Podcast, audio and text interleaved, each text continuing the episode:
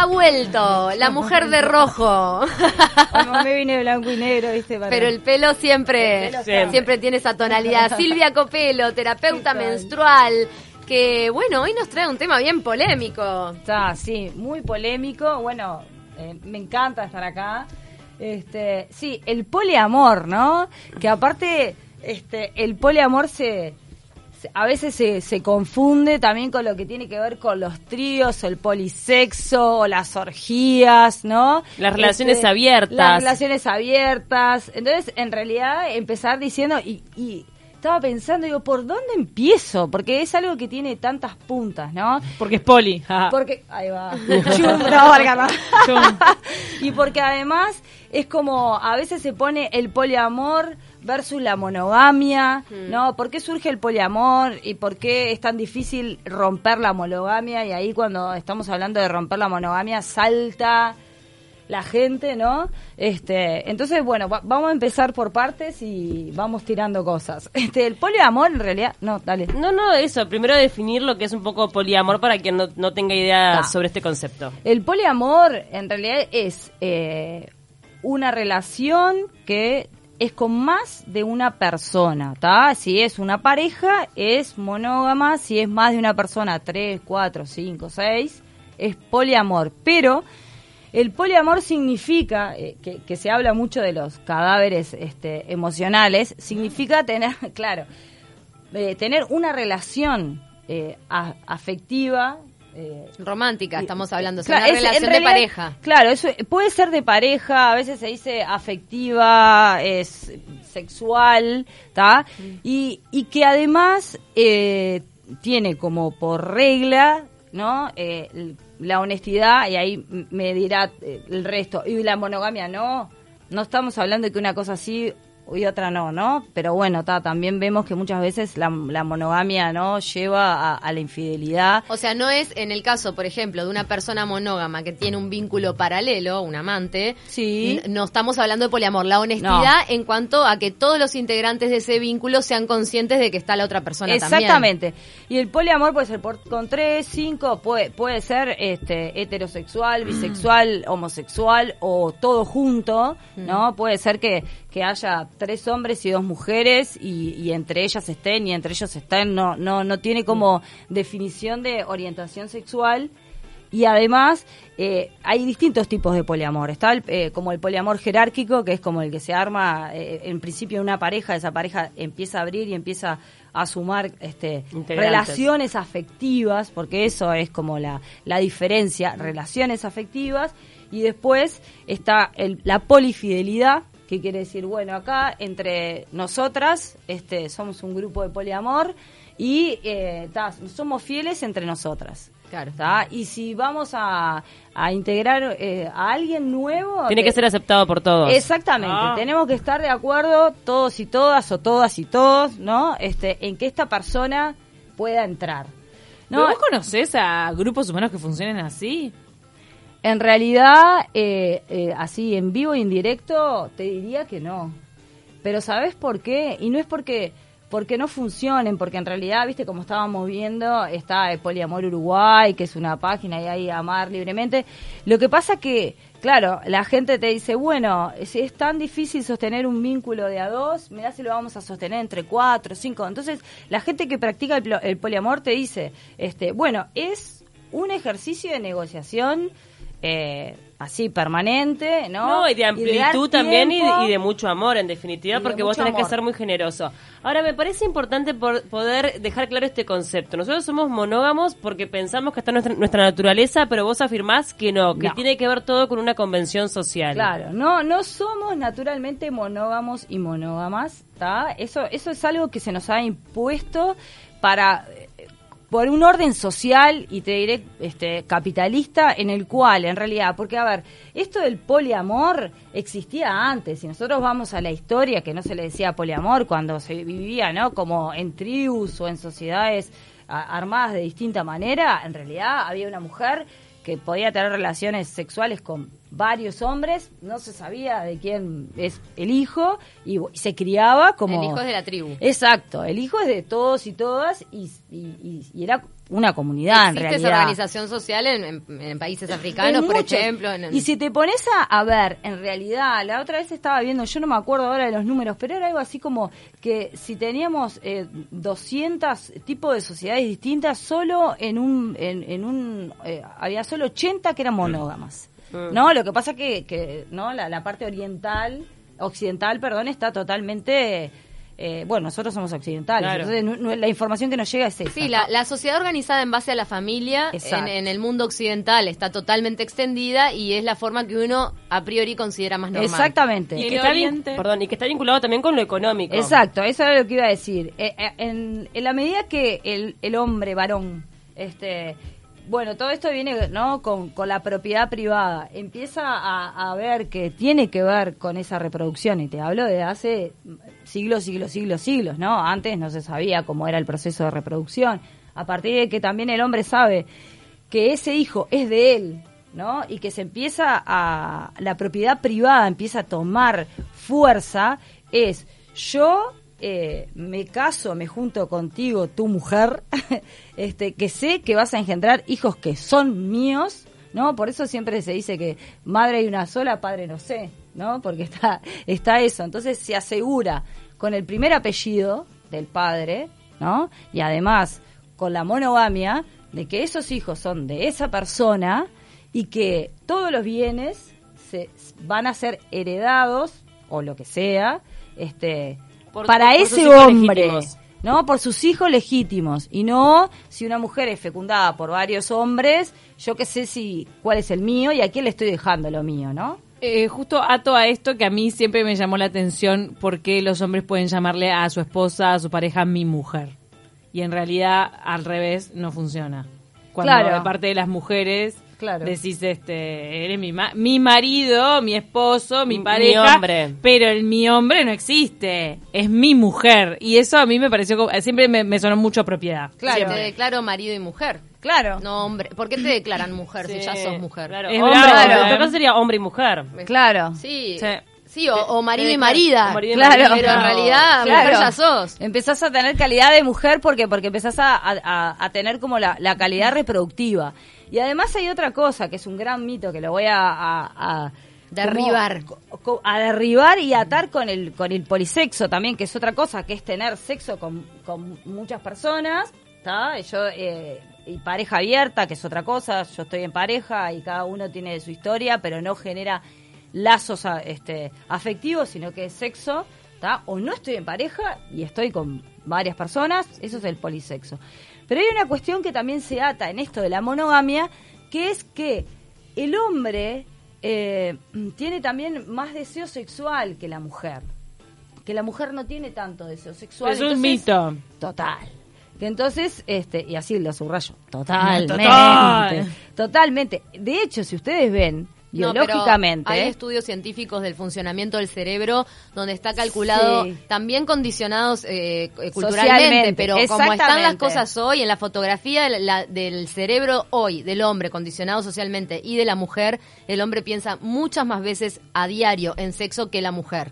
Exactamente, pero a ver, primero, no no es eh, siempre así. Yo, de, de hecho, he conocido hombres que tienen mucho menos deseo sexual que algunas hablar, mujeres. es verdad. Pero eh, es como siempre hablamos, ¿no? Lo social es algo que nos atraviesa de tal manera que tenemos, por ejemplo, incrustada la monogamia, como si nosotras fuéramos o sea, monógamamente natural, y, y no es así. De hecho, este, el otro día escuchando a, a, eh, a un biólogo y a una psiquiatra, hablaba de que en realidad este, la mujer de- tendría que tener relaciones sexuales con varios hombres, en realidad en un periodo de dos días, ¿tá? y que el óvulo es el que elige el esperma que sea más este, mayor calidad. de mayor calidad, que cuando está ovulando le va a gustar los hombres más altos, más peludos, con más carga de testosterona, porque entonces es como el macho que defiende, hablando biológicamente, ¿no? Claro, claro. Que claro, que eso por lo general no pasa. Eso es lo que se Este, aplica en las tribus. Eso como es- exactamente. Mencionaba Camila también, ¿no? De la, la posibilidad de que varios hombres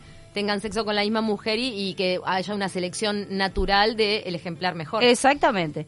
Y, en- y, y por eso te digo que biológicamente, y saco lo social, que es súper importante, pero si nosotras vemos que, por ejemplo, en las etapas del deseo sexual, de- del perdón, de la relación sexual que está el deseo, ¿no? Yo deseo a alguien, voy a tomar algo, lo de deseo, la excitación, ¿está? Ya cuando estamos en algo más de físico, la meseta, cuando ya está instalada la excitación, el orgasmo y la resolución.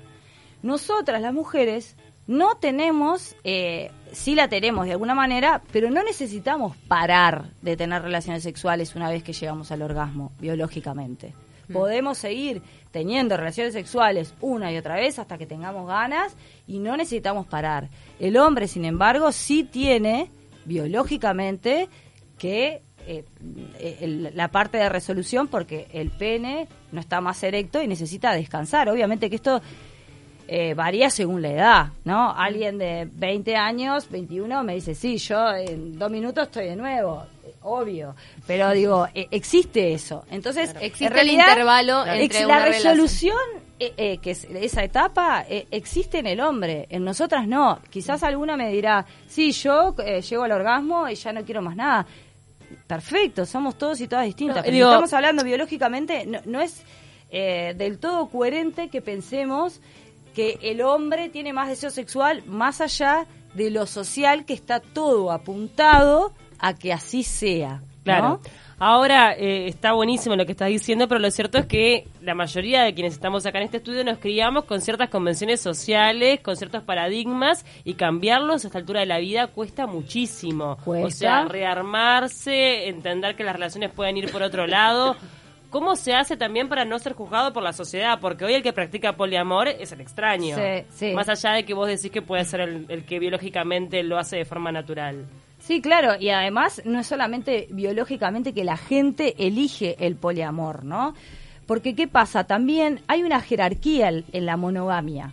¿tá? Yo esta- el otro día estaba, eh, estaba escuchando a una tipa muy interesante, es una española, periodista que se llama Brigitte Vallejo, que, que ella decía, en la monogamia se pone todos los huevos en la misma canasta, ¿no? Es primero mi pareja, después mi familia nuclear, o sea, mis hijos, mis padres, después mis amigos y después no sé qué, ¿no? Entonces hay una jerarquía en la monogamia, ¿está? No es igual mis amigas que mi pareja. No, la pareja está primero La para salir, está para viajar, para, todo, ¿no? para todo, ¿no? En. Entonces, después, cuando esa monogamia se rompe o hay una separación, es como que sos un paria, porque, ¿no? O sea, si hay otra gente que está en pareja, y así se va rompiendo el tejido, cada una en su chacrita y vos quedaste sola, entonces no te invitamos más, ¿no? O como las mujeres que dicen, vivo sola con mis hijos, no, no vivís sola, vivís con tus hijos, ¿no?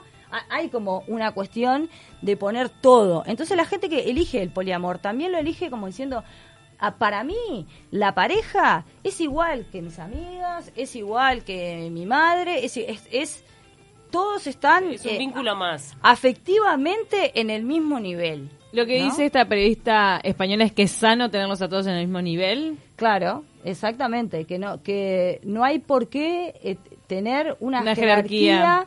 que marque la diferencia entre amigos, amigas y, y pareja, ¿no? Pero en realidad si Pero en el caso de las madres, las madres en la jerarquía no ponen a los hijos. bueno, ella hablaba también de los hijos en la misma jerarquía, pero ella no tiene hijos.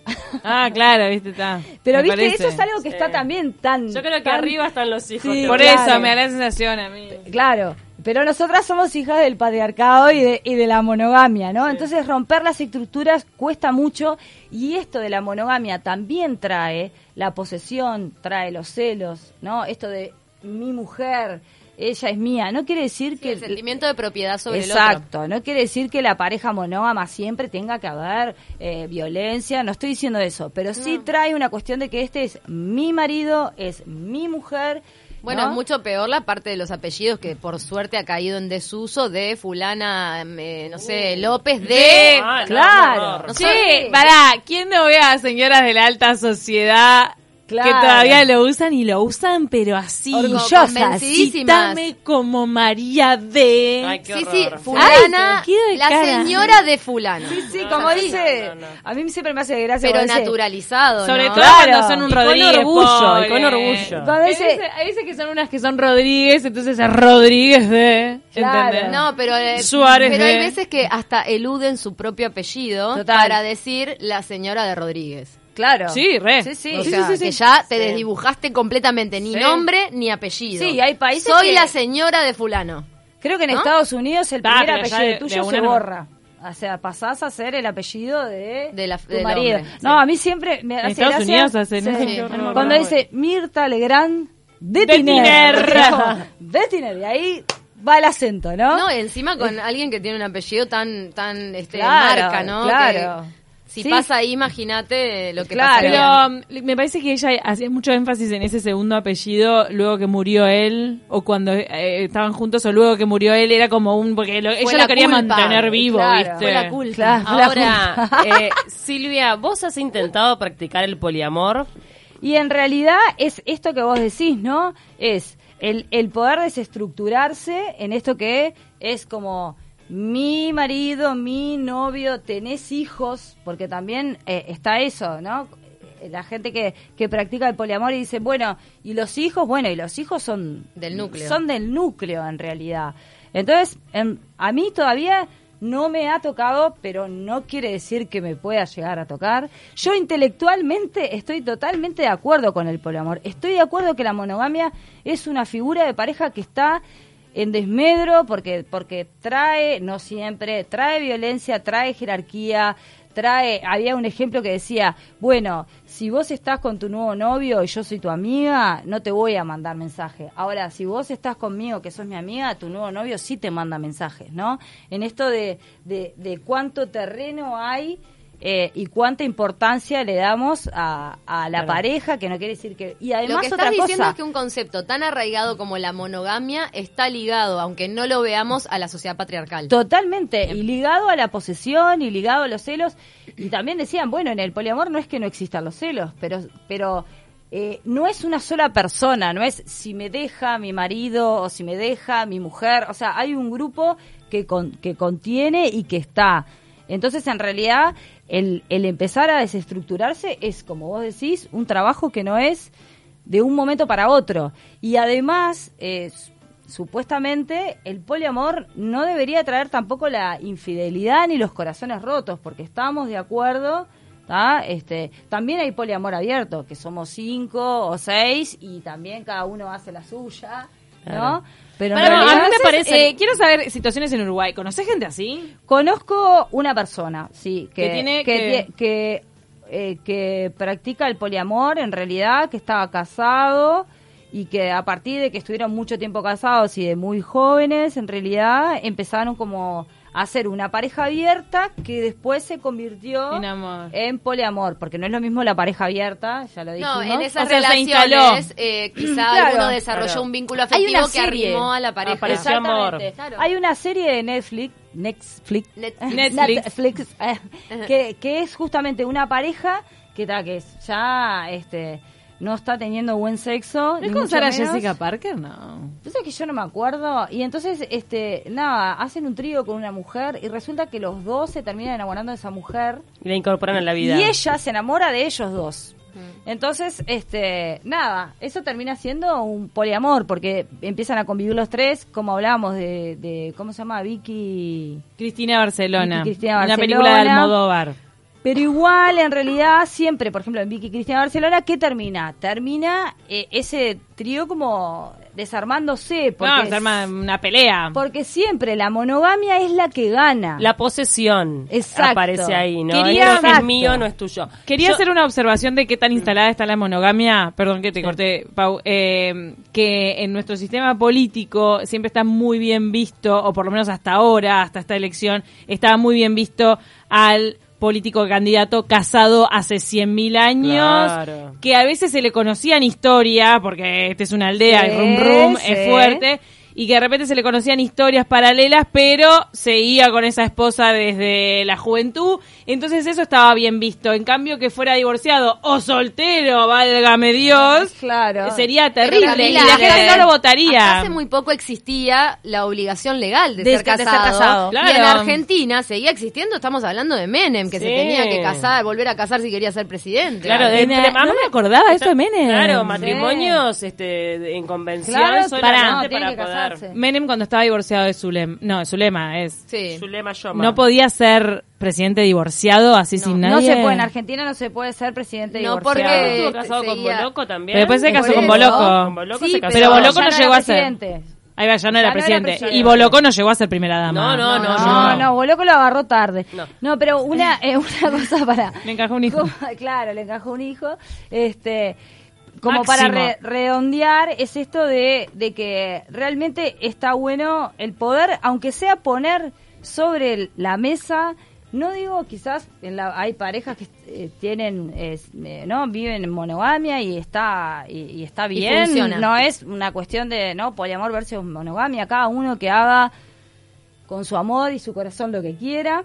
El tema es que está bueno poder empezar a abrir y a poner y a decir, che, pero nosotros somos, porque el amor Disney, ¿no? Es como, ah, voy a encontrar el príncipe azul, mi alma gemela, esa persona que me va a amar y somos el uno para el otro y mitad de corazoncito y mitad de... co- Y eso no es real. A, a mí me encanta pensar Lo de la media naranja, Pero, Silvia. claro, como decía, encontré mi media naranja Bueno, y decía pero la persona con la media Yo naranja. voy pero... a quebrar una lanza por Disney, porque Disney destronó a Cenicienta del Castillo y puso a Elsa de Frozen, una mujer que buscó liberarse sin buscar al príncipe azul, todo lo contrario, se fue sola a la montaña Sí, a se está ser quien ayornando era. Disney. Ahora tiene Sí, unos personajes eh, obvio. Y Elsa ahora es la reina de ese castillo, destronando el modelo Cenicienta que nos acompañó en cada una de las telenovelas que hemos Total. consumido. Está el modelo Total. Cenicienta. No, y también el, tema de que se haya instalado tanto el divorcio en, en sociedades como la nuestra también eh, dejó instalado que no mm, que lo de la media naranja ya fue, que hay de repente muchas medias naranjas durante tu Sí, vida. claro, pero además hay una cosa, lo de Disney, Disney no, no lo hace porque haya abierto la cabeza, ¿no? Disney lo hace porque, La sociedad va porque la cambiando. sociedad va cambiando y no van a seguir con el mismo cuento que igual ya está súper incrustado en nuestros cerebros, ¿no? Yo creo que el poliamor es un gran acto de generosidad, de amplitud y de un amor que trasciende eh, la pareja, el romanticismo. Es La un amor tan profundo como el amor que se le tiene una madre a un hijo. Se necesita mucha madurez. Mucha a madurez. veces para que- cuando vos sos mamá, lo que querés es que tu hijo sea feliz contigo o sin vos, Exacto. que viaje, que conozca, que disfrute. Su fe- tu la felicidad de él es la tuya. Y cuando vos llegas a ese punto con una pareja, estás despegado. Lo que pasa es que nos falta kilómetros. Nos falta ¿no? que, pero hay que poder ponerlo sobre la mesa y ver si, si lo podemos, eh, por lo menos, eh, Plantear. plantearlo Sí, claro. para ver de qué manera estamos amando, si no es que estamos ma- amando de una manera egoísta, ¿no? Mm. Y si realmente pasa eso, porque es verdad, uno no- se plantea, cuando vos tenés un hijo y te dice, me voy a vivir a no sé qué porque soy feliz, sí, mi amor, Andá. andate, y si pasaste divino, y cuando es la pareja es como, ¿cómo? ¿Sin mí? Claro. ¿Y yo? No, Ah. es como, es terrible, es terrible. pero También es les quería recomendar, vieron que salió Netflix en el, en el, en, en toda la conversación y en Netflix y también en YouTube hay un mini documental que se llama En pocas palabras que los hace Vox, VOX y se llama Monogamía explicada.